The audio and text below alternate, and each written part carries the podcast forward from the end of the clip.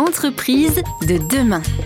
Gilles André. Je suis ravi, comme chaque semaine, de vous retrouver sur RZN Radio pour cette émission Entreprise de demain, où nous rencontrons des spécialistes, des experts, des gens qui nous apportent le regard sur bah, le travail aujourd'hui, mais également sur ce que seront les entreprises de demain, comment nous allons organiser le travail. Et nous sommes cette semaine avec une charmante experte dans le domaine des relations humaines, on dit comme ça, Caroline Loisel. Bonjour à vous. Bonjour Gilles. Caroline, vous êtes euh, auteur, conférencière sur comment nous allons tous travailler ensemble et vous donner une part importante aux relations humaines. Oui, parce qu'une fois qu'on a épluché tout l'oignon, ce qui reste au cœur de la performance, c'est la qualité des relations. Ces qualités des relations qui évoluent parce que les soft skills, comme on les appelle, donc les qualités intrinsèques, les qualités humaines, prennent de plus en plus d'importance. Oui, il y a ça, effectivement, et de plus en plus aussi une façon d'organiser son travail, d'organiser et d'animer le travail d'une équipe. C'est ce dont nous allons donc parler ensemble dans l'heure qui vient. À tout de suite. À tout de suite. Entreprise de demain. Gilles André. Vous vous demandez sûrement quelles seront les modifications importantes dans votre vie professionnelle dans les années qui viennent. Celles que vous déciderez de votre fait et puis peut-être celles qui euh, bah, s'imposeront à nous comme s'impose aujourd'hui peut-être euh, la digitalisation de toutes nos activités. Nous allons évoquer cela ensemble avec Caroline Loisel. Bonjour Caroline. Bonjour Gilles. Caroline, euh, vous intervenez dans les entreprises, vous accompagnez les entreprises, vous êtes facilitatrice sur cette thématique de l'évolution du travail on dit comme ça? Oui, exactement, de l'évolution, du futur, des mutations, des nouveaux rapports que l'on a à titre individuel par rapport au travail et qui de plus en plus euh, émanent des attentes euh, des collaborateurs, qu'ils soient plus jeunes ou moins jeunes. Euh, votre expertise, avec vos mots à vous, c'est quoi? C'est de constater ce qu'il se passe ou c'est de devancer, de prévenir des grandes mutations à venir? C'est un peu les deux, c'est anticiper, c'est décrypter déjà pourquoi on en est là aujourd'hui, qu'est-ce qui se passe, et euh, de dire quel modèle vers lequel on irait, et trois, d'identifier les acteurs, les actrices qui déjà euh, essayent euh, des nouvelles pratiques parce qu'il y a des entreprises qui ont des services qui vraiment travaillent comme on travaillera tous dans quelques années. Alors, peut-être pas complètement encore, mais qui sont en train d'expérimenter des nouvelles façons de travailler, qui sont en train de voilà, tester des, nouveaux formats. Il y a des entreprises euh, très avancées, pas forcément qu'en France, hein. ça, peut être aussi euh, de par le monde sur des sujets euh, notamment de management, d'organisation du travail, de temps consacré au travail, le fameux temps. Alors vous allez nous donner quelques exemples pour vous présenter plus complètement. Je dois préciser que vous organisez également des événements sur bah, cette question des ressources humaines. Vous êtes organisatrice d'événements ressources humaines. Expliquez-nous ça. Par exemple, je peux organiser des séminaires euh, d'équipe, je peux organiser des conventions RH à destination euh, de l'ensemble des cadres dirigeants et des managers euh, d'une entreprise. De plus en plus, je suis en co-animation, pour tout vous dire, en co-direction, en co-construction de ces événements, soit avec la personne qui est en charge des ressources humaines, soit avec le directeur ou la directrice générale de l'entreprise. Et quand vous pilotez ce genre de dossier, j'imagine que c'est par rapport à comment dire, à une stratégie, à une volonté de l'entreprise de faire passer un message ou de partager quelque chose à tous, à tous les participants, à tous ces salariés. Exactement, mais c'est vrai qu'au-delà d'une ambition, au-delà du partage des objectifs, qu'est-ce qui se passe dans cet événement pour que ce soit un moment mémorable et qu'il y ait un avant et un après?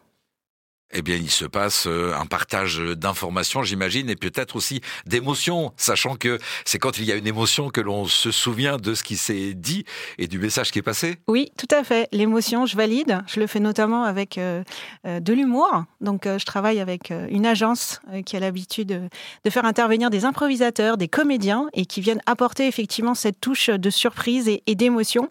Et puis, il y a un autre ingrédient non négligeable qui est celui de faire monter des personnes aussi sur cette scène, euh, que ce ne soit pas juste deux co-animateurs avec une experte et un représentant de la direction, mais qu'on aille aussi euh, chercher des personnes pour faire une table ronde, les faire témoigner sur des sujets qu'on est en train d'évoquer. Ça veut dire qu'on n'est plus à l'époque où euh, une réunion d'entreprise, c'est le directeur qui explique les objectifs de l'année et tout le monde écoute et, et prend l'information telle qu'elle, mais on est sur une démarche où le partage d'informations, d'émotions et puis la, la perspective partagée, c'est ce qui nourrit le, le travail de demain? Oui, il y a une phrase que j'aime beaucoup qui dit en gros le XXe siècle était le siècle des experts, le XXIe sera celui des apprenants.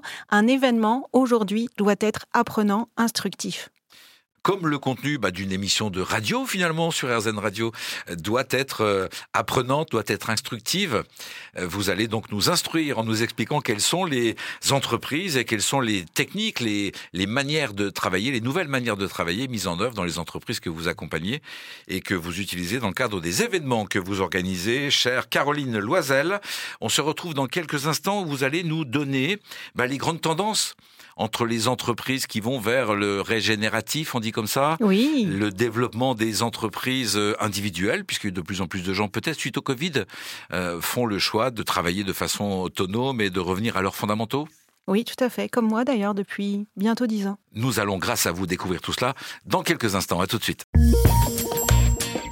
Entreprise de demain. Gilles André. Retour dans les studios d'Airzen Radio avec Caroline Noiselle. Caroline nous parle du futur, de l'avenir du travail. Quelles sont les grandes tendances, Caroline? Alors, la première qu'on ressent toutes et tous, je pense, c'est notre rapport au temps, le temps que l'on consacre à notre travail. Il y a un rééquilibre qui est en train de se jouer aujourd'hui. La deuxième chose, c'est notre rapport à la réussite. La réussite, jusqu'à maintenant, elle était un peu à voie unique. Vous aviez un diplôme, vous alliez gagner de l'argent, vous alliez fonder une famille et vous alliez être dans un modèle d'ascension sociale quasiment euh, tout le temps euh, ascendant les générations précédentes à celles qui sont qui arrivent sur le marché du travail actuellement. Donc nos générations. Tout à fait. Euh, pardon, je vais pas vous vieillir. Les années hein. 70. Enfin, pour ma part. donc 60 en ce qui me concerne. Euh, on était capable effectivement de supporter un maintien dans des positions beaucoup plus longtemps que les générations actuelles parce qu'on était très respectueux de d'une hiérarchie. De ton jour viendra. C'est ça et puis d'une promotion euh, éventuelle. Et aujourd'hui, on parle de la semaine des quatre jours, on parle d'un équilibre vie pro-vie perso, on veut consacrer moins de temps. Oui, et on n'est pas forcément intéressé pour être promu, pour être dans un parcours euh, d'ascension sociale en termes euh, d'argent, en termes de reconnaissance sociale. On est plus intéressé par le sens de plusieurs expériences et d'aller chercher une pluralité plutôt qu'une qu'une ascension à voie unique avec euh, l'argent un peu au centre. Ça, c'est la deuxième dimension qui est vraiment en train de changer. Ça veut dire que les managers devront, on en reparlera un peu plus tard, euh, proposer des solutions par rapport à ça. Tout à fait. Et c'est d'ailleurs la troisième dimension, hein, c'est notre rapport à l'autorité et au pouvoir. Quelle que soit la sphère concernée, mais notamment celle du travail, on est plus en attente d'un rapport d'égal à égal. On est dans un rapport où euh, le pouvoir devrait plus s'exercer par de l'influence plutôt que par un titre par une place de parking et par un grand bureau. Et puis la quatrième dimension, euh, qui n'est pas neutre, c'est le modèle des entreprises.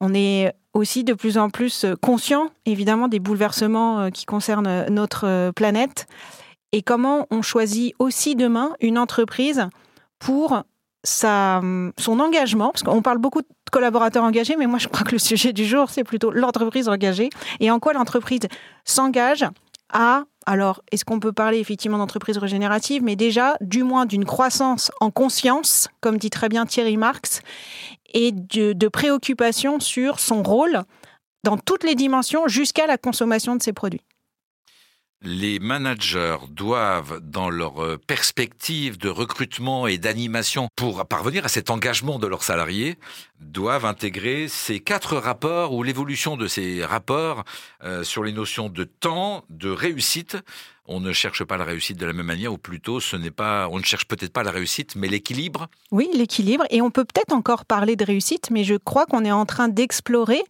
euh, à travers de nouvelles expériences, une, une, définition, une formule, une nouvelle équation. J'aime bien parler d'équation, des équations euh, plurielles, différentes pour chaque individu. Il n'y aura plus juste une voie unique. Et pour rebondir sur le management et notamment le recrutement, quand je parlais de rapport d'égal à égal, c'est par exemple, concrètement, certaines entreprises qui, lors du deuxième entretien de recrutement, laissent le candidat poser ces questions. C'est ce qu'on appelle l'entretien inversé. Mhm. Et là, on est déjà, on touche vraiment du doigt l'histoire du rapport d'égal à égal. On a oublié, je crois particulièrement en France, que les questions que l'on pose sont parfois plus intéressantes que les réponses apportées par le candidat. Parce que les questions, c'est celles qui vont démontrer ses motivations, ses points d'attention. Et on en saura plus finalement par les questions qu'il va nous adresser. Conseil aux recruteurs, laissez les candidats poser des questions. et Ces questions révèlent euh, ses motivations, ce qu'il attend de l'entreprise. On est dans une relation plus équilibrée, gagnant-gagnant, disons-le. Euh, Cet état d'esprit, il explique aussi le fait que de nombreuses personnes, après les années Covid, euh, ont souhaité ou une remise en question de ces équilibres-là, ou euh, sont allés vers euh, des statuts individuels. Euh, parce que bah, moins de dépendance justement à, au rapport d'autorité, moins de dépendance avec euh, euh, le temps et les notions de réussite hiérarchique, plus une réussite perso. Oui, tout à fait. Et puis il y a une deuxième façon de voir le sujet qui est notre rapport au script dans lequel on a tous grandi. Le script du travail, qu'est-ce que c'est? C'est se former, apprendre, avoir un diplôme. Ensuite, c'est le labeur, le travail, la sueur, comme dirait Jacques Brel. Et en trois, la retraite, le repos. Ce script, il est en train d'être bousculé. On est en train de, conscientiser, et le Covid, effectivement, et la pandémie, le confinement, on a été, euh, je pense, une, voilà, un, avant et après, de se dire, mais finalement, cette vie en trois temps, très régulée, ce système dans lequel je suis en train de rentrer, est-ce que cette valse à trois temps, je pourrais pas la faire en même temps, au même moment, dans ces euh, 40 ans ou 45 ans de travail?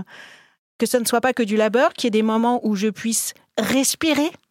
Je pourrais vous parler du congé respiration chez Orange, qui est le fait qu'au bout de 15 ou 20 ans de salariat, vous avez la possibilité de partir un an avec un maintien de salaire et le fait de pouvoir faire ce que vous avez envie. Voilà. Et de revenir et de retrouver votre poste euh, au retour.